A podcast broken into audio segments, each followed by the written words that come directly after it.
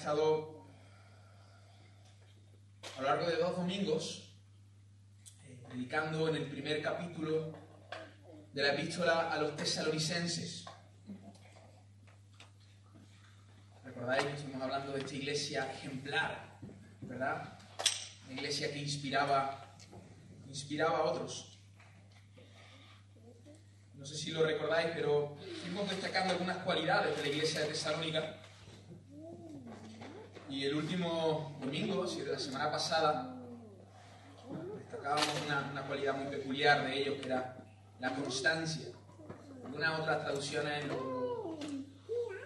vez de constancia, está escrito paciencia, pero creo que la palabra más, más acertada es, es constancia. Constancia en la esperanza de nuestro Señor Jesucristo. Y justamente al meditar en esta cualidad tan bella de la iglesia de, de como ellos perseveraron, solo tenían eh, gestos de, de, que de alguna manera manifestaba su fe y su amor, sino que ellos eran perseverantes en estos gestos, en estas actitudes eh, a lo largo de los años. Y por eso Pablo les escribe elogiándoles. Es de las pocas iglesias a las cuales Pablo elogia. Y al meditar en esto, veíamos cómo nosotros, eh, al contrario que la iglesia tesalónica, a lo largo de nuestro caminar, quizá empezábamos muy, muy bien, pero a lo largo de nuestro caminar se iban perdiendo cosas, ¿verdad? Estuvimos diciendo eso. Nuestro caminar, en el camino, se nos fueron perdiendo algunas cosas. Y cuando leemos la escritura vemos que no somos los únicos a los que les ocurre esto. Empezamos muy bien, muy gozosos en el camino del Señor, pero a los meses, a los años, dado diferentes circunstancias de la vida, eh, nuestra constancia va desapareciendo. Vamos perdiendo algunas cosas y vemos en la escritura que no somos los únicos, que hay, hay otros hermanos que, a lo largo de su, su, caminar con Cristo también fueron perdiendo ciertas cosas. Y hoy vamos a hablar de una iglesia que le pasó precisamente eso. A lo largo de su caminar fueron perdiendo algunas cosas y en este caso eh, algo no poco relevante, sino que eh, Jesús, a través del apóstol Juan, le escribe a la iglesia de Éfeso en la, en la carta de Apocalipsis, el libro de Apocalipsis, le escribe diciéndoles que habían dejado, perdido, ¿qué cosa? ¿Recordáis? El primer amor. Habían perdido, dejado el primer amor. Y de este, este pasaje es el que vamos a, a estar hablando el día de hoy. Apocalipsis capítulo 2, verso del 1 al 7, un texto posiblemente muy, muy recordado por, por, cada uno de los que estáis aquí. Un texto bastante conocido. ¿no? El de volver al primer amor. Vuelve al primer amor. Incluso mencionábamos domingos atrás que a veces utilizamos esta frase, ¿no?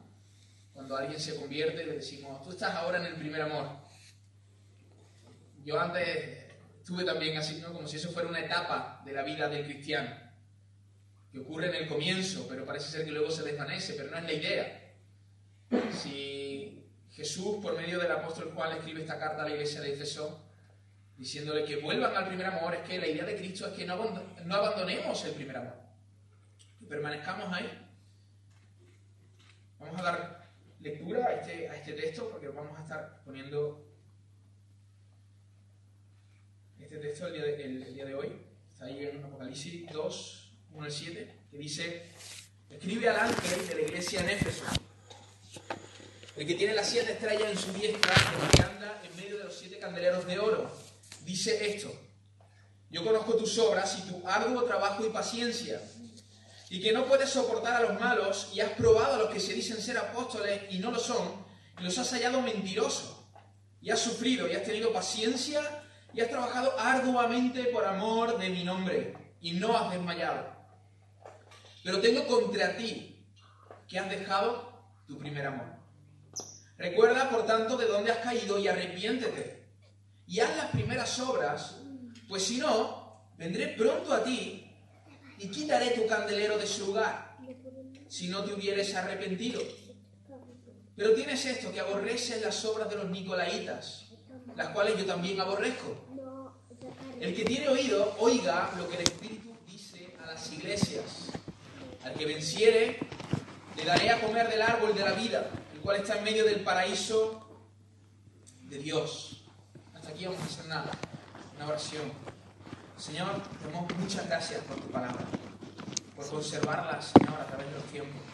Gracias porque hoy abrimos, abrimos tu libro, Señor, y somos consolados, Señor, somos exhortados, somos advertidos, a veces reprendidos también. Pero Señor, sobre todo somos guiados por ti. Y te damos muchas gracias por eso, porque tus palabras son nuestra vida, Señor. Gracias, gracias porque tú nos estás guiando a través de ella. Te pido que hoy hables al corazón de nuestros hermanos, que aquellas cosas que quizás están entorpeciendo, distrayendo en este tiempo, que tú las quites, Señor. Puedas apagar esos pensamientos que quizás quieren llevarles a, ver qué vamos a hacer después, a salir de aquí, o qué actividades tenemos que hacer durante esta semana.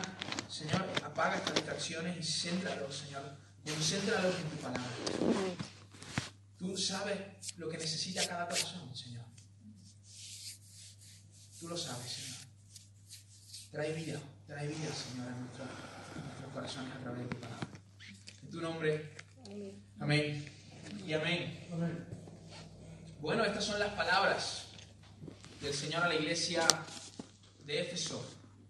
Esta iglesia que ha sido fundada por el apóstol Pablo, lo podemos ver en, en capítulo 18, 19 por ahí, vemos en, el segundo viaje misionero de Pablo, él, funda esta iglesia de Éfeso y por aquí habían pasado diferentes ministros del Señor, diferentes hombres y mujeres de Dios, no solo el apóstol Pablo estuvo ahí, Apolos, varón poderoso en las escrituras, también había estado ministrando en esta congregación Aquila y Priscila, seguramente recordaréis que en matrimonio también estuvieron en Éfeso, eh, el hijo de la fe de, eh, de Pablo, Timoteo, también estuvo allí. Y no solo estos hombres, estos grandes hombres de Dios, sino que también el apóstol Juan, el apóstol Juan que está ahora escribiendo esta carta, está escribiendo este libro de Apocalipsis, eh, también había estado ministrando en la iglesia de Éfeso.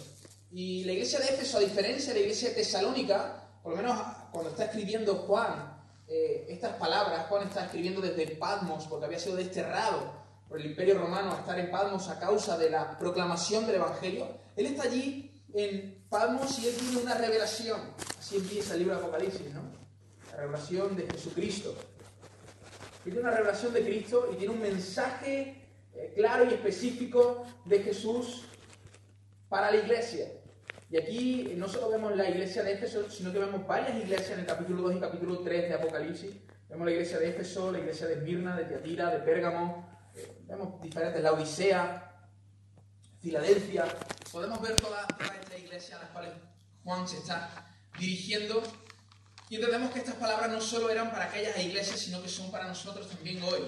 El Señor nos habla hoy por medio de, de, cada una de estas cartas que fueron escritas para esta iglesia. Lo interesante es que eh, esta, esta, todo el libro de Apocalipsis, o la carta, por ejemplo, a la iglesia, o este, este texto que iba dirigido para la iglesia de Éfeso, no solo iba a ser leído en la iglesia de Éfeso, sino que también iba a ser leído en otras iglesias. El libro de Apocalipsis iba a estar siendo leído en diferentes iglesias. Y así es interesante, estas iglesias iban a saber cuál era la verdadera condición de cada una de estas congregaciones. Eh, el Señor empieza cada uno de estos mensajes diciendo, yo conozco tus obras puede presentarse, Él le dice, yo conozco tus obras. Y esto es muy interesante porque al final lo que está haciendo Jesús es una radiografía. Está de alguna manera mostrando cómo era el corazón de cada uno de estos hermanos, de cada una de estas congregaciones. Eso es lo que está haciendo el Señor. Y hermanos, nosotros aquí podemos venir cada domingo y podemos venir con una sonrisa, podemos venir a servir al Señor, podemos aparentar muchas cosas, pero la realidad es que el Señor sabe precisamente lo que está ocurriendo en nuestros corazones. Él nos conoce. Podemos engañar a nuestros hermanos, podemos engañar incluso a nuestros cónyuges, a nuestros hijos, pero al Señor no lo podemos engañar. Al Señor no le podemos engañar. Y el Señor, a través de Juan, escribe esta carta a Éfeso, una iglesia que no es una iglesia joven como Tesalónica. Cuando Pablo escribe la primera carta a los tesalonicenses, posiblemente no tendría ni siquiera un año de, de haber sido fundada, pero La iglesia de Éfeso, cuando Juan escribe este texto, era una iglesia que ya tenía alrededor o más de 40 años de haber sido fundada. Y a lo largo de todos estos años, parece ser que esta iglesia había perdido algunas cosas. Y había perdido algo muy importante, que es su primer amor. Habían dejado, habían abandonado su primer amor. Y en el verso 1, verso 1, podemos leer ahí quién es el autor de, esta, de estas palabras, de esta carta. ¿Quién es el autor, hermano? ¿Es Juan el autor? No. El autor es el Señor Jesús. El que está caminando entre los candeleros de oro y que tiene las siete estrellas en su mano. Y si solo lees ese verso, quizás dice, bueno, ¿cómo, ¿cómo, sabemos que es Jesús? Bueno, porque en el capítulo 1, en el capítulo 1, Juan tiene una visión y ve a, un ser divino paseándose entre diferentes candeleros con siete estrellas en su mano. Y dice que este ser era semejante al Hijo del Hombre. Y este, este título es un título que en muchas ocasiones Jesús utilizó, era un, era un título mesiánico. Por eso sabemos nosotros y por otras muchas referencias que esta, quien está escribiendo esto, quien le está diciendo a Juan que escriba esto, es Jesús de Nazaret. Es el Cristo que ya, ya, ya está glorificado junto al Padre. En la visión de Juan, él le ve con sus ojos como llama de fuego, ¿verdad? Una espada aguda que salía de su boca, sus cabellos blancos como la blanca lana. Así es como Juan ve a Jesús. Y él empieza el verso 1 diciendo, ¿quién es el que... ¿De quién son estas palabras? Son de Cristo. ¿Y para quién son estas palabras? Y habla, escribe al ángel, al ángel de la iglesia de Éfeso. La palabra en el original aquí quiere decir mensajero. Por lo tanto entendemos que esta carta iba dirigido al, al pastor de la iglesia de Éfeso, a las personas que tenían que transmitir, a los líderes espirituales que tenían que transmitir este mensaje a la iglesia de Éfeso. No solo era para el ángel de la iglesia de Éfeso, era para toda la iglesia, pero el encargado de transmitir estas palabras era el ángel de la iglesia de Éfeso, el mensajero de la iglesia de Éfeso. Entonces aquí en el verso 1 tenemos el autor de la carta y los destinatarios, la iglesia de Éfeso. Y más adelante vamos a volver a este, al verso 1 porque hay algunas cosas muy interesantes. Aquí el verso 5 eh, está relacionado con el verso 1 porque en el verso 5 vemos, eh, una, vemos la consecuencia o la advertencia de no hacer caso a las palabras de Jesús.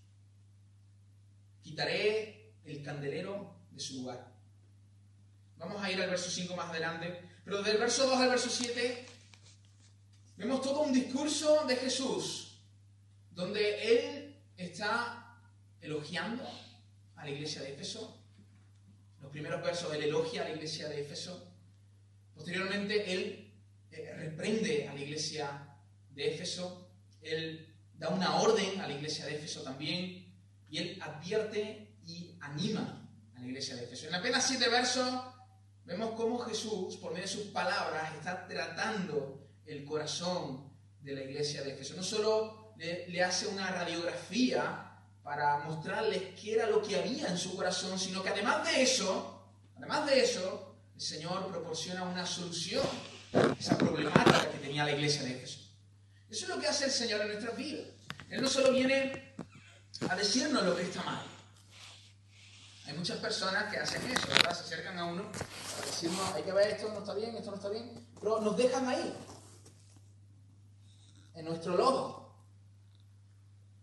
en nuestro pecado, pero Jesús no hace eso. Jesús siempre que viene a señalar algo es para sacarnos de allí, es para transformarnos, es para restaurarnos, es para sanarnos, es para limpiarnos. Ese es el propósito de Cristo cuando Él se acerca a cada uno de nosotros. Y lo vemos aquí, no solo en esta carta a la iglesia de Jesús, sino que en las palabras de Cristo dirigidas a todas las demás iglesias.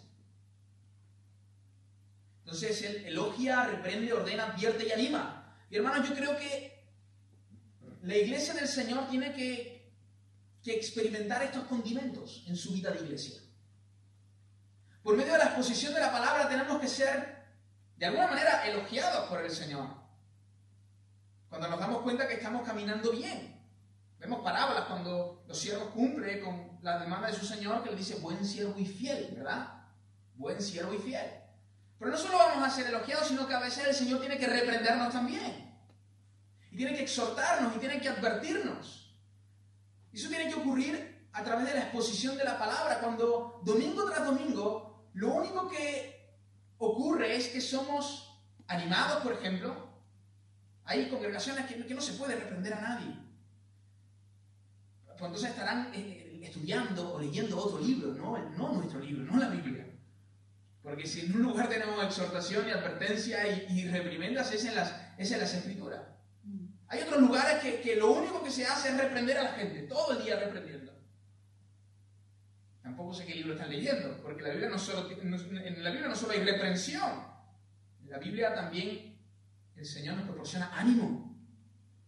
Entonces tenemos que tener este equilibrio en nuestra forma de exponer las escrituras y de hacer iglesia. Entre la comunidad debería de existir estos, estos condimentos, estas cosas, estas características entre nosotros. Pero a veces o, pecamos de, reprender demasiado o pecamos de animar demasiado, pero nunca tenemos este, este equilibrio.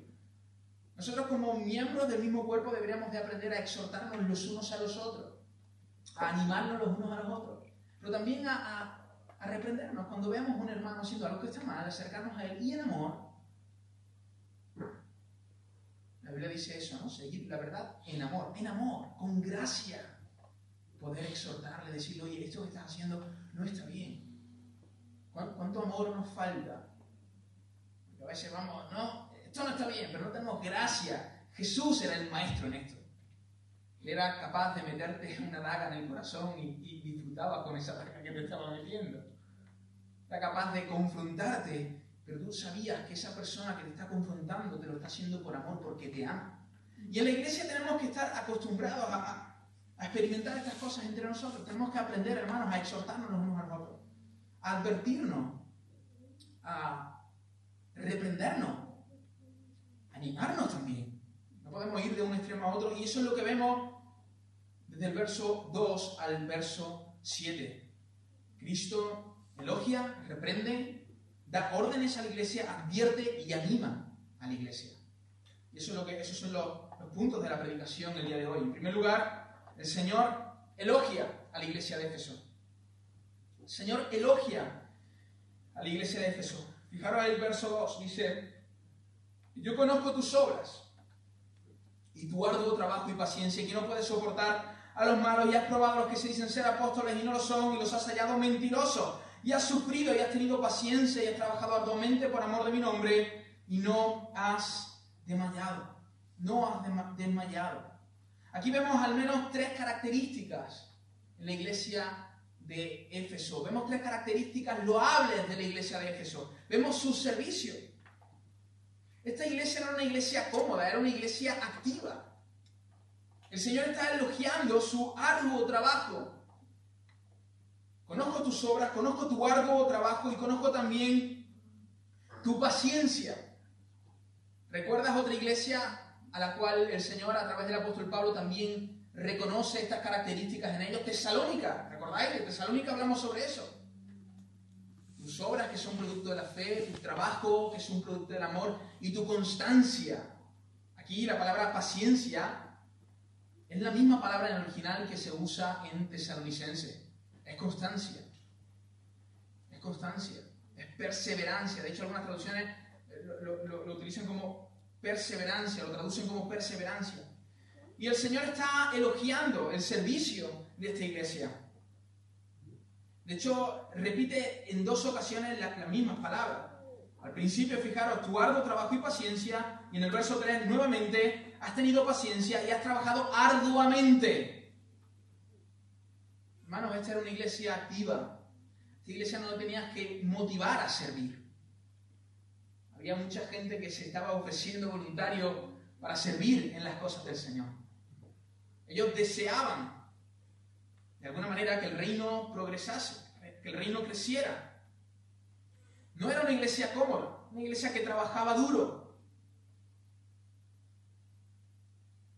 hay que rogarle para que sirvan al Señor. Pero no, solo era, no era solo una iglesia activa, sino que también era una iglesia sabia. quizás tú dirás, pero ¿sabia dónde? En ningún lugar del verso 2 y 3 veo la palabra sabiduría. Y es verdad que la palabra sabiduría no viene como tal en esos versos, pero vemos algo muy interesante. Y aquí dice que había probado a los que dicen ser apóstoles, y no los, y, perdón, eso no, en el verso 2, me he equivocado, y que no pueden, no pueden soportar a los malos, no pueden soportar a los malos. Y luego en el verso 6 también dice que aborrecían la obra de los nicolaitas. Esto era un grupo que había dentro de la iglesia, no solo de Éfeso, sino que de, otras iglesias también que estaban eh, transmitiendo herejías. Estaban de hecho eh, viviendo una vida liberal y justificándose, tratando de justificarse de esa vida liberal que ellos estaban viviendo teniendo comunión con los paganos, disfrutando de sus fiestas que eran inmorales, sobre todo en aquella época de la historia, hoy también, pero allí también era así. Y esta iglesia no soportaba, no toleraba a los malos, no lo soportaba. Bueno, Nehemías, ¿y eso qué de sabio tiene eso? Bueno, el principio de la sabiduría es que el temor a Jehová. ¿Y qué es el temor a Jehová? Porque siempre nos quedamos en ese verso. El principio de la sabiduría es el temor a Jehová, pero temer a Jehová, ¿qué es? Quizás podríamos decir no practicar el pecado, porque yo temo al Señor. Hay un temor al Señor, hay un respeto, una reverencia al Señor y, y, temo también su disciplina como padre y por eso yo no practico el pecado, pero la, la, el temor es algo más que eso. No solo tiene que ver con no practicar el pecado, sino que tiene que ver también con aborrecer el pecado, con detestar el pecado, con odiar el pecado. Y esto lo podemos ver en Proverbios capítulo 8, verso 13, que dice, el temor de Jehová, fijaros hermano, es aborrecer el mal. El temor de Jehová, Proverbios 8, 13, el temor de Jehová es aborrecer el mal. Y ahora, ahora va a explicar un poco, porque ¿dónde se manifiesta el mal? La soberbia y la arrogancia. El mal camino, fijaros, y la boca perversa, aborrezco. La soberbia, la arrogancia, el mal camino y la boca perversa, aborrezco. Creo que no hay pecado que Dios más aborrezca que la soberbia, que el orgullo. Y, creo que es uno de los pecados con los que todos nosotros luchamos. Hay, hay pecados que son más escandalosos que este, ¿verdad? Pero cuando leemos las escrituras nos damos cuenta que el Señor aborrece a los altivos, aborrece a los orgullosos. Y esto tiene mucho sentido porque Dios, siendo Dios, se hizo hombre, se humilló. Y nosotros siendo hombres queremos ser Dios. Dios aborrece el orgullo, aborrece la soberbia, aborrece desde lo más profundo de su ser. Decía C.S. Lewis, uh,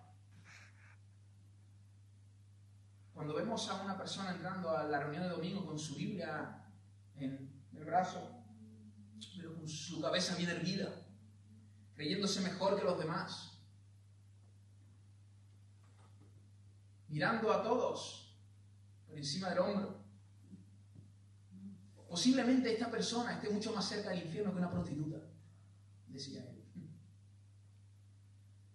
Él separaba los pecados en pecados diabólicos y, carnales. Él comentaba que el orgullo lo vemos con Satanás, ¿verdad? El ángel de luz, dejó de ser un ángel de luz. Entonces, cuidado, cuidado, hermano, cuidado con la arrogancia, cuidado con la soberbia, porque el Señor aborrece tales cosas. Y el principio de la sabiduría es el temor a Jehová, y el temor a Jehová no es solo no practicar el pecado, no es solo no practicar la maldad, sino que es aborrecerla, es detestarla. Y el Señor aquí está elogiando esta cualidad de la iglesia de Éfeso. Era una iglesia sabia, porque era una iglesia temerosa del Señor, porque no solo nos involucraba con el pecado, sino que aborrecía, detestaba, odiaba el pecado. Aborrecía la maldad. Una iglesia sabia. Vale, tú eres, tú, tú no practicas el pecado, pero ¿qué haces cuando una injusticia se eh, ocurre cerca tuya? Bueno, yo no lo he hecho, pero intervienes. Porque el que aborrece la maldad, interviene. No se queda callado. Hace algo. Cuando sabes que hay hermanos tuyos que están practicando el pecado, pero tú no haces nada, no te acercas a ellos para reconvenirles en amor, para hacerles, que, hacerles ver que están mal, posiblemente no, no, no aborrezcas la maldad. A lo mejor no la practica, pero no la aborrece. No, no, yo no hablo mal de ningún hermano mío. Yo no. Fíjate, ahí una de las características es la boca perversa. La boca perversa. No, no, yo no hablo mal de ningún hermano mío. Ya, pero cuando otra persona habla mal de ese hermano a su espalda delante tuya, ¿qué haces? ¿Sigues la corriente o le detienes? Hermano, esto que me está diciendo, coméntaselo a él, ve con él, háblalo con él. Una de las cosas que más destruyen las iglesias es el chisme. Es hablar mal de un hermano tuyo por detrás de. Cuando puedes ayudarle. Si, si has identificado algo que está mal en él, en su corazón, acércate a él. En amor. Dile, mira, esto que, que veo, esta actitud en ti no está bien. Cuando aborrecemos el mal,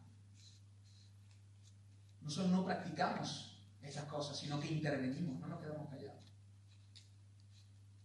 Esta era una iglesia sabia, una iglesia servicial, una iglesia sabia, y no solo eso, era una iglesia que tenía sana doctrina. Y ahora sí pasamos a esa, esa parte del verso que dice, ¿has probado a los que dicen ser apóstoles, decían los que dicen ser enviados de Dios y que supuestamente traen palabras de Dios? Tú les has probado y has demostrado que son mentirosos.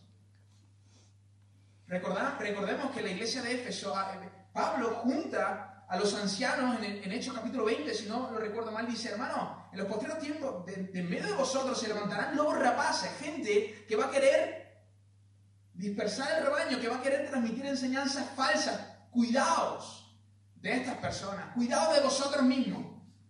Tanto que Pablo envía a Timoteo para que pudiera combatir por la fe, por la, por la sana doctrina, y eso es precisamente lo que hace Timoteo. Y parece que el joven pastor hizo un buen trabajo, porque esta iglesia detesta la mentira. Porque esta iglesia parece que se asemejan a los de Berea, que cuando viene alguien a hablarle de parte del Señor, ellos confieren en, su libro si, si eso que están diciendo es verdad. Porque habían probado a estos apóstoles y les habían hallado mentirosos. Por lo tanto, es una iglesia de sana doctrina. Entonces vemos que son serviciales, que, son sabios, que, que tienen una doctrina pulcra, Hermano, si hubiéramos cerrado aquí el texto, diríamos, esta iglesia supera la de Tesalónica incluso. Si, el Señor se hubiera quedado aquí, tenemos que aprender mucho de la iglesia de Éfeso. Pero el Señor continúa. El Señor continúa. Y después del elogio, viene la reprensión. Tengo contra ti que has dejado tu primer amor. Hermano, Puedes tener una doctrina muy pulcra, muy sana. Puedes estar muy cimentado en la verdad. Puedes ser muy servicial. Puedes ser muy sabio. Y al mismo tiempo no tener pasión por el Señor. Y al mismo tiempo tu amor por Cristo se vaya deteriorando y vaya disminuyendo. Mira la iglesia de Efeso. Sabiduría, ¿Tenían sabiduría ellos? Sí. ¿Servían? Sí. ¿Tenían una sana doctrina? Que hoy se hace mucho énfasis en esto. Sí, la tenían. Pero mira, el amor se lo habían dejado por el camino. La pasión estaba menguando. A diferencia de los tesalonicenses. Y, y esto es muy interesante porque tú puedes tener obras, trabajar arduamente para el Señor, ser constante, ser perseverante, y sin embargo tener un corazón más frío que el de Frozen, como se la película, ¿no? Una película para niños. Tener el corazón frío. Frío. Y venir todos los domingos aquí. Y servir. Y predicar. Con un corazón frío. Eso es lo que le estaba pasando a esta iglesia. Quizás tú puedes decir, ya, mías, pero en, el verso 2 dice que habían trabajado arduamente por amor del nombre del Señor. Mira qué noticia. La palabra amor ahí la Reina Valera la incluye, pero en, la versión original no está. Habían trabajado por el Señor. Eso de por amor al Señor no, no, es así. En los textos originales no viene esa, esa, palabra. Hecho, la Nueva Traducción Viviente, por ejemplo, tampoco lo menciona. Y la Biblia textual, textual tampoco menciona esa palabra. No estoy diciendo que Éfeso no amara al Señor. Por supuesto que le amaba pero algo, algo se estaba enfriando en sus corazones.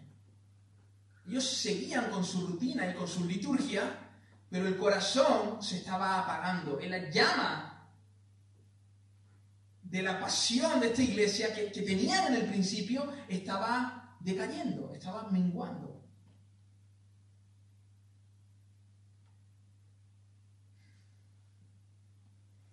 Podemos tener una doctrina muy pulcra, podemos ser muy serviciales, podemos ser muy sabios y, quizás no tenemos amor por el Señor, menos no como al principio. Esta, esta, esta palabra, la, la, nueva traducción viviente lo, lo, traduce, esto de has dejado tu primer amor. Me gusta mucho cómo lo traduce la, la nueva traducción viviente porque dice, ya no me amáis ni a mí, ni os amáis vosotros como al principio. Así lo traduce la nueva traducción viviente. Pero cuando hablamos de, dejar nuestro primer amor, siempre nos enfocamos al Señor. Y por supuesto, es lo prioritario. Amarás al Señor sobre todas las cosas. Pero tu amor por el Señor se refleja en tu amor por tus hermanos. Si tú alardeas de que amas al Señor porque sirves mucho al Señor, pero no amas a tus hermanos. Mira, eh, Juan lo dijo de manera muy clara. Tú no puedes amar a Dios al cual no ves. No puedes, Si, si tú dices que amas a Dios al cual no ves, pero aborreces a tus hermanos, a los, a los cuales ves, en realidad no amas. Muy sencillo. Y a veces nosotros alardeamos de que amamos al Señor porque hacemos muchas cosas por Él, Pero, ¿cómo luce eso en nuestro trato con nuestros semejantes, con nuestros hermanos? ¿Cómo, cómo se ve eso? Porque ah, nosotros demostramos nuestro amor vertical de manera horizontal. Si yo amo al Señor, eso se debería de ver, de notar en mi relación con mis hermanos. Y esta iglesia ya, ya no se amaban como al principio. Ya no amaban al Señor de la misma manera ya no se amaban entre ellos de la misma manera, a pesar de tener una doctrina pulcra,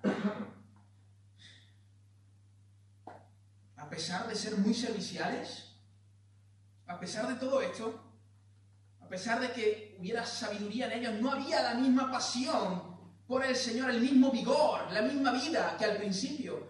Cuidado, hermanos, de vivir un cristianismo sin Cristo. De vivir un cristianismo sin vida, sin vigor de hacerlo todo por rutina. De venir el domingo porque estamos acostumbrados a eso. Y no de venir el domingo como diciendo, Señor, hoy tú me vas a hablar por medio de tu palabra. Hoy tú tienes algo para mí, Señor, para tu iglesia.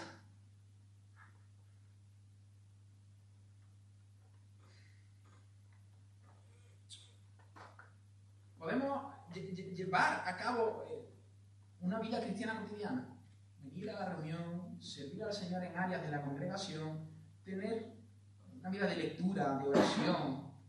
Pero podemos hacer todo eso con la motivación errónea. Podemos hacer todo eso con un corazón que no palpita por el Señor. Yo, podría estar aquí predicando sin amor. Pablo dice en los Corintios que él, si das tu cuerpo, para, si ofreces tu cuerpo como un mártir, pero no tienes amor, de nada te sirve. Yo podía estar aquí para cumplir, decir, bueno, vengo, mi trabajo, vengo, predico, saludo a algunos hermanos y me voy para casa. Sin amor. Sin pensar en cada uno de vosotros, sin estar a lo largo de toda la semana orando por cada una de vuestras vidas, de vuestra familia. Estar diciendo, Señor, háblame, háblame para servir a mis hermanos, para bendecirles sin tener ese vigor, sin tener esa vida en el corazón. Yo podría estar aquí. Y tú también. La iglesia de Jesús había dejado su primer amor y por eso Cristo les reprende. Tengo una queja en contra tuya, en tu contra. No me amas a mí ni, ni os amáis entre vosotros como al principio. ¿Cómo, era tu amor por el Señor al principio? ¿Había pasión en el corazón o no, no lo había? ¿Ha habido un desgaste, hermano, en tu amor por el Señor y tus hermanos? ¿Has perdido tu primer amor? A veces yo he escuchado comentarios en la iglesia entre hermanos que dicen, mira, Señor, yo sé que en el cielo tenemos que estar aquí todos juntos, más, tú nos estás preparando morada, pero yo te pido por favor, fulanito de tal. No lo ponga. En, mi ciudad tiene que estar, porque eso no va a haber en una ciudad. Pero en otro barrio, Señor. Apiádate de mí. En otro barrio. En el mío no. Escucharon hermano decir este tipo de cosas. Hermano, si, si, si, si tú detestas a los cristianos, a tus hermanos, el cielo no es un lugar para ti. Aunque suene fuerte. Porque en el cielo no solo estará Jesús, estará su pueblo. Y por supuesto, no con todos nos llevamos igual de bien, no con todos tenemos la misma afinidad, y todo eso es por causa del pecado que está en nosotros. Y sí, hemos sido regenerados, por supuesto, pero basta con convivir un poco con tus hermanos de la iglesia para darte cuenta que todavía hay residuos de pecado en nosotros. Tenemos una nueva naturaleza, pero todavía, ah, hay muchas cosas que, el Señor tiene que, que trabajar en nuestros corazones.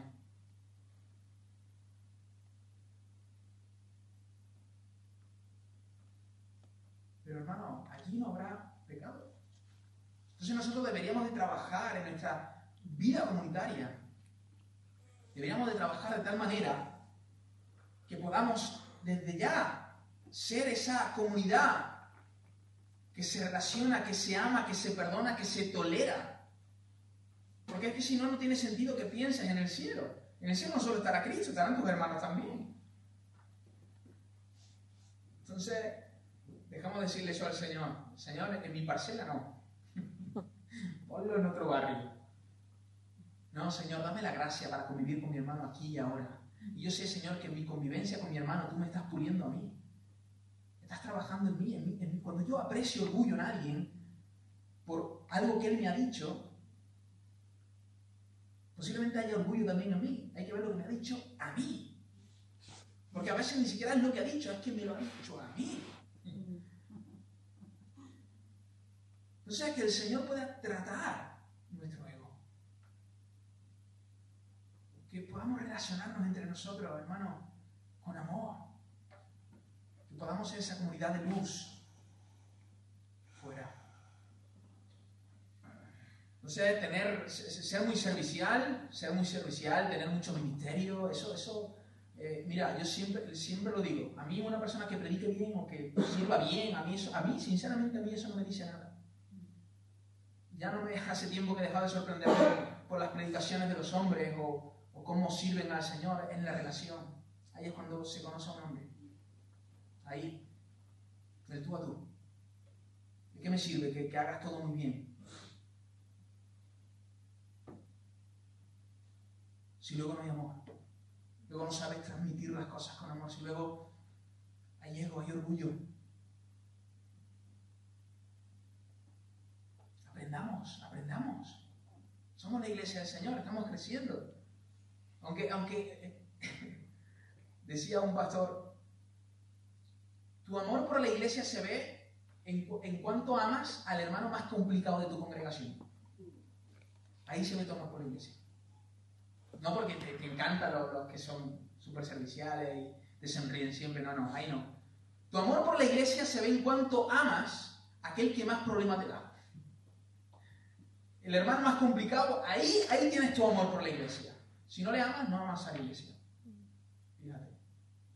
¿Te acuerdas de Jesús? Judas le entrega y, él, le besa y el Señor, a mí me confrontan mucho las palabras del Señor ahí con un beso me entregas y fijaros lo que dice, amigo, amigo. Yo creo que, yo creo que estas palabras de Jesús fueron las que llevaron a Judas a la tumba. Después de entregarle, después de saber lo que iba a hacer, es capaz de decirme, amigo. Tener una sana doctrina servir muy bien y ser muy sabio no quiere decir que, estés apasionado por el Señor. Cabeza grande, de mucho conocimiento, pero corazón pequeño, de poco amor, pasión inexistente. Pasión inexistente. Cristo no solo elogia, no solo les reprende, sino que también Él les ordena. Y esto es lo que me, fascina el Señor, porque hace una radiografía de la iglesia de Éfeso, pero no los deja así. Les muestra cómo está, les muestra cómo está su corazón, pero no los deja así. Él provee una solución. Estáis aquí, pero os quiero sacar de aquí. no estoy hablando solo para exponeros. Estoy hablando para rescataros, estoy hablando para sacaros de ahí. Y entonces el Señor les dice, Recuerda, por tanto, de dónde has caído y arrepiéntete y haz, haz las primeras obras. Recuerda de dónde has caído. Lo primero que tenemos que hacer es, recordar dónde estábamos antes, al principio. ¿Cómo era nuestro cristianismo? Y esto, de esto hablábamos un poco la semana pasada. ¿Cómo comenzamos nuestra vida en el Señor? ¿Cómo, cómo éramos? Recuerda, recuerda. No, no solo te estoy diciendo que recuerdes qué hacías para el Señor, porque a lo mejor estás haciendo lo mismo. Pero ¿cómo, era tu corazón en las cosas que hacías? No sé si me explico. Pero a lo mejor te dicen, no, sí, yo venía a la iglesia, yo servía en esto. Sí, vale, genial. Pero tu corazón, ¿cómo, cómo estaba? ¿Estaba como un león? ¿Estaba, estaba, o estaba vigoroso? Amante del Señor. Y el Señor no solo dice recuerda, sino que le dice haz las primeras obras. Haz las primeras obras. E-, estas mismas palabras son dichas a la iglesia de Sardis. El Señor le dice, es muy interesante que la, orden del Señor a Éfeso es muy similar a la orden, a la orden del Señor a Sardis. A Éfeso le dice, eh, haz las primeras obras y a Sardi le dice, recuerda lo, que hiciste, en lo que creíste al principio y guárdalo. ¿Qué fue lo que creímos en el principio? ¿En qué creímos al principio? En el Evangelio. Que éramos pecadores, que Cristo vino, murió por cada uno de nosotros. Lo que hemos estado cantando a lo largo de toda esta tarde, que de hecho la alabanza ha sido muy, muy, muy bonita, ha sido un tiempo especial en la presencia del Señor. Cantar las verdades del Señor. Y eso, hemos estado cantando el Evangelio, lo que, lo que Cristo ha hecho por nosotros. Recuerda lo que oíste al principio, guárdalo en el corazón, reténlo, abrázalo. Hermano, eh, el cristianismo no se trata de, de buscar cosas nuevas, sino que de más bien de recordar lo que escuchamos al principio, de memorizar las palabras del Señor, de atesorarlas en nuestro corazón. Eso, eso es echarle leña al fuego. Si el fuego se está apagando, la manera de echar eh, leña al fuego es llenando tu mente de la palabra del Señor. Es recordando el Evangelio, es meditando en el Evangelio. Muchos de nosotros estamos viviendo vida muy apática, apagada, frías, porque meditamos muy poco en este libro. Meditamos poco en el libro del Señor. Entonces, recuerda el Evangelio, recuerda el Evangelio una y otra vez, recuerda lo que Cristo ha hecho por ti, recuerda quién eres en Él. Si, si te sientes súper, hiper, mega orgulloso, si crees que eres la última Coca-Cola del desierto, la Biblia dice que eres vil y menospreciable. Éramos pecadores, sin embargo, Cristo nos amó. Ahora, si te sientes lo peor del universo y estás siempre culpándote, recuerda que Cristo pagó un precio por ti y te dio valor. Su muerte en la cruz te dio valor. No murió por ti porque valieras mucho, no. Como en algunos lugares se predica. Murió por ti por, por, el puro afecto de su voluntad, como dice Pablo en Efesios. Pero después de su muerte y resurrección, él, él te está dando valor. Vale su sangre. No eres poca cosa. Somos su pueblo. Entonces recuerda, recuerda el Evangelio, recuerda una y otra vez el Evangelio. Y haz las primeras obras. ¿Cuáles eran tus primeras obras? ¿Sabes? Yo, al, preparar este sermón empecé a pensar en en qué hacía yo al principio, cuando el Señor me alcanzó, que tenía 19 años. Yo me he criado prácticamente en la iglesia, pero tuve un encuentro con Jesús a los 19 años. Y ahí mi vida cambió. Y yo empecé a pensar en qué, qué, cosas hacía al principio. No solo en mi tiempo aquí en España, porque al, conocer al Señor, a, los pocos meses, eh, decidí irme a estudiar a un seminario en México y empecé a recordar cómo era mi, mi, mi vida en aquel momento Hermanos, y yo recuerdo que, por ejemplo, un, buen plan para mí de viernes, más que ir al cine, para mí un buen plan era, lo recuerdo como si fuera hoy, a las 8 o 9 de la tarde sentarme en la mesa, abrir mi Biblia y pasar horas leyéndola. yo estaba deseando, a lo mejor por los ajetreos de la semana no podía hacerlo, estaba deseando, obviamente leía las escrituras, de, lunes a viernes, como un devocional, pero yo estaba deseando que llegara el viernes para tener ese, ese tiempo con el Señor largo, extendido. Uno estaba pensando, ay, el viernes voy al cine. Y que no está mal hacer eso, lo puede hacer, claro que sí. Pero recuerdo que en aquella época mi corazón estaba tan seducido por el Señor que yo lo que deseaba era pasar tiempo con Él, a toda hora. Recuerdo que con los jóvenes constantemente estábamos predicando el Evangelio. Y no solo en nuestro ambiente, no solo con nuestros amigos y vecinos, sino que hemos llegado a hacer locuras en Puente Genil en cuanto a la evangelización se dice. Hemos predicado en las plazas, hemos predicado en en Recuerdo ayunos constantes, semanalmente. Y no, estoy diciendo esto aquí para, para decir, mira, qué, buen cristiano soy. No. De hecho, estoy diciendo, recuerdo lo que hacía antes. Lo digo con tristeza porque hay muchas de estas cosas las cuales he perdido.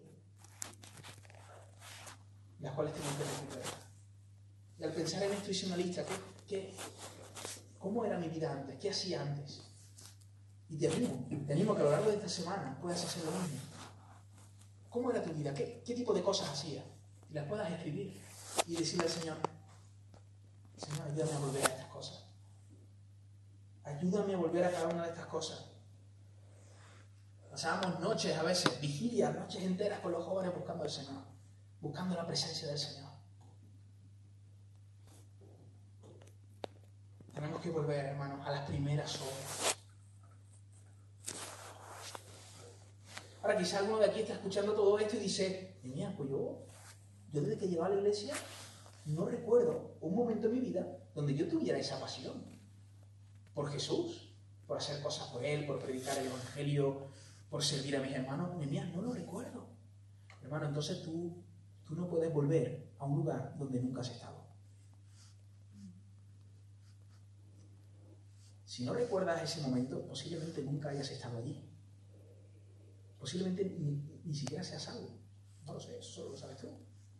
Pues si no identificas un momento en tu vida donde tu corazón latía por Cristo, porque es lo que yo leo en la Biblia. Si, si tú ves otra cosa, después del culto viene y me dice, no, no, no, mira, mira, un cristiano puede vivir toda su vida apático y frío y no pasa. Luego podemos sentarnos y hablar sobre eso.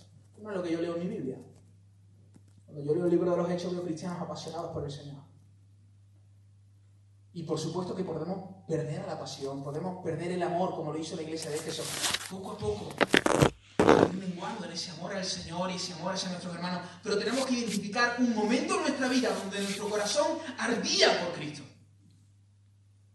Y si no identificamos ese momento, hermano, entonces no hemos estado nunca allí. Y si es así, te animo que en el nombre de Jesús te arrepientas de tus pecados y corras a Él. Corras a Él. Para que seas salvo. Luego Jesús advierte a la iglesia. No solo elogia, el Señor no solo elogia, no solo reprende, no solo ordena, sino que también advierte. El Señor quiere sacar a su pueblo de ese estado de apatía en el que está. Pero si ellos no se arrepienten, hermanos, hay una severa advertencia para ellos. Vendré pronto a ti y quitaré tu candelero de su lugar si no te hubieres arrepentido. Y recuerdas que te dije en el verso 5, vamos a volver al verso 1. ¿Qué significa esto? ¿Qué significa esto de quitar el candelero de su lugar? Aquí Jesús está utilizando, este, está utilizando imágenes del Antiguo Testamento. ¿Te acuerdas cómo era el tabernáculo? Que había un candelero, ¿verdad? Y él está utilizando una imagen del Antiguo Testamento, pero él dice en el verso 1 que él tenía las siete estrellas en su mano y que él se paseaba, se paseaba por esos candeleros. Ahora, Jesús se presenta en el Antiguo Testamento de diferentes formas. Todos sabemos que todo el Antiguo Testamento es una sombra de lo que habría de venir. Cristo es el Cordero inmolado por nuestros pecados. Pero no, Cristo no solo es el Cordero, sino Cristo es el Rey esperado. Cristo es el sumo sacerdote que hace de mediador entre Dios y, nosotros. Ahora, hermano, si leemos Éxodo y Levítico, nos damos cuenta que los sacerdotes, una de las tareas de los sacerdotes era hacer que, que ese candelero ardiera siempre. ¿Y cómo lo hacían? Con aceite. Constantemente tenían que estar llenando de aceite esos candeleros para que alumbraran. Eso es lo que tendrían que hacer. Eso lo puedes leer en los libros de Éxodo y Levítico. Ahora Jesús dice en la imagen que, en la imagen que Juan ve de Jesús, él le ve con siete candeleros, los cuales el mismo eh, Jesús le dice que esos candeleros representan a la iglesia y Jesús está andando en medio de ellos. Ahora, ¿qué estaba haciendo Jesús? Pues si pensamos en la imagen del Antiguo Testamento, posiblemente lo que está haciendo Jesús es echar aceite en esos candeleros. ¿Para qué? Para que alumbre. ¿Eso qué quiere decir? Que, que, la luz que hay en nosotros no proviene de nosotros, sino que proviene de Cristo. Proviene de su obra en nosotros. No sé si me, me estáis siguiendo. La luz que hay en nosotros no proviene de nosotros. Proviene del Señor. Él es el que echa aceite en esos candeleros para que esos candeleros brillen. ¿Y sabe lo que estaba ocurriendo con la iglesia de Éfeso? Que su luz estaba apagando. Que su luz poco a poco se apagaba. Y si la luz del candelero se apaga, ya el candelero no tiene ninguna función allí. Porque su función es alumbrar. Y por eso Jesús le dice, mira, te arrepientes o quitaré el candelero de su lugar.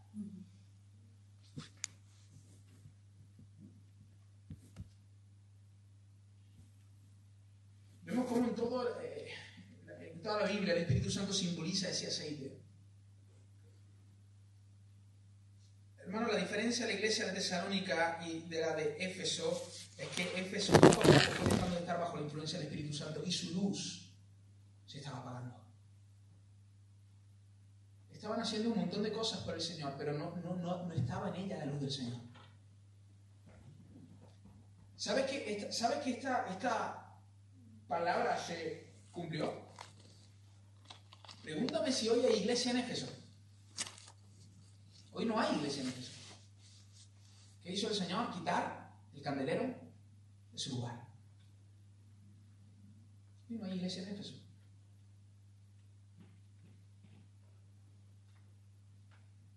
Que nosotros podamos vivir bajo la influencia del Espíritu Santo dejemos que el Señor obre nuestra vida. para que podamos alumbrar. Que seamos, hermanos, luminares en el mundo. Y el ser luminares en el mundo va a depender de cuánto Cristo obra en nuestros corazones. Si no te arrepientes, mucha de salud del Señor se, está apagando.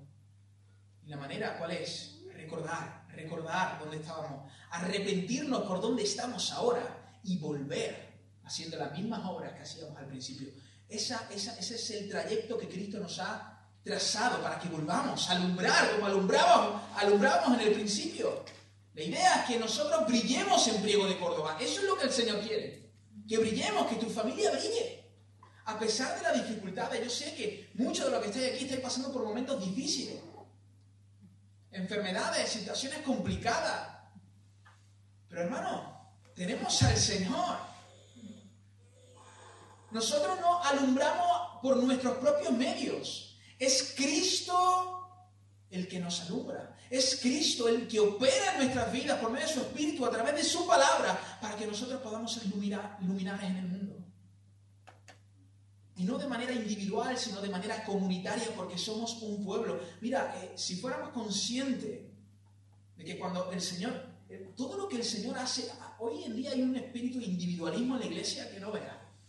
Pero mira, todo lo que Dios hace en ti, no lo hace pensando en ti.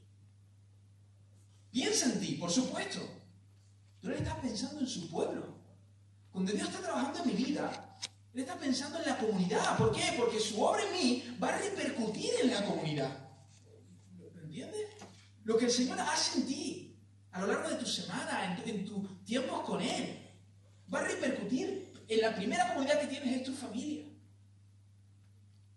Lo que Dios hace en tu vida debería de repercutir en tu matrimonio, debería de repercutir en la crianza de tus hijos, debería de repercutir aquí, aquí, donde estamos cada uno de nosotros. Por eso el Señor desea hablar en nuestros corazones. Hablábamos la semana pasada cuán, bendecidos somos por medio de personas que son sensibles al Señor. Nos inspiran, ¿verdad? Decíamos eso. La iglesia tesalónica inspiraba a otro. Yo quiero ser alguien que inspire a otro. La advertencia es seria. Si no te arrepientes, si no te arrepientes, quitaré el candelero de su lugar. poco a poco vamos dejando de, iluminar. Poco a poco. Porque poco a poco vamos resistiendo la obra de Dios en nuestras vidas. No apaguéis el Espíritu. Y, Pablo le escribe a esta misma iglesia de Jesús, sed llenos del Espíritu Santo. Sed llenos del Espíritu Santo. No, no hay tal cosa como permanecer lleno siempre del Señor. Mira, si, no, no todos los cristianos somos llenos del Espíritu. Si no, Pablo no le hubiera hecho esa demanda a la iglesia de Éfeso. Tenemos el Espíritu, sí, pero no todos somos llenos. No todos somos guiados por el Espíritu Santo. Eso significa más bien ser lleno, ser guiado, ser impulsado por Él, ser, ser orientado por Él. No todos, hermano. Si, si queremos brillar y que el Evangelio permanezca aquí en pliego por muchos años y muchos crean, tenemos que volver a las primeras obras. Tenemos que escuchar el Evangelio una y otra vez para que el Señor pueda mantener nuestro candelero alumbrando. Para que seamos una iglesia que traiga luz a Priego y los alrededores de Priego. Que ese es el propósito del Señor en nuestras vidas. Y sé que muchos de vosotros estáis alumbrando con fuerza. Permanezcamos ahí. Permanezcamos ahí. Siendo influenciados por el Espíritu Santo. Y el Señor no solo les advierte, sino que aquí también les anima. Al que venciere, y ya estamos terminando, al que venciere. Eso es lo que dice el texto. Al que venciere le daré a comer del árbol de la vida, el cual está en medio del paraíso de Dios. Fijaros, una vez más el Señor coge una imagen del Antiguo Testamento, del huerto del Edén, donde el pecado, todavía el pecado no había entrado. Y eso es lo que ha, eso es lo que ha hecho Cristo. Vino a este mundo para volvernos a llevar al huerto de Edén en, en cierta forma, a restaurar todas las cosas. el que venciere, el que venciere estará eternamente con él. El que venciere estará eternamente con él. Ahora, ¿cómo vencemos? Y ya voy a terminar, ve, conmigo a 1 de Juan capítulo 5,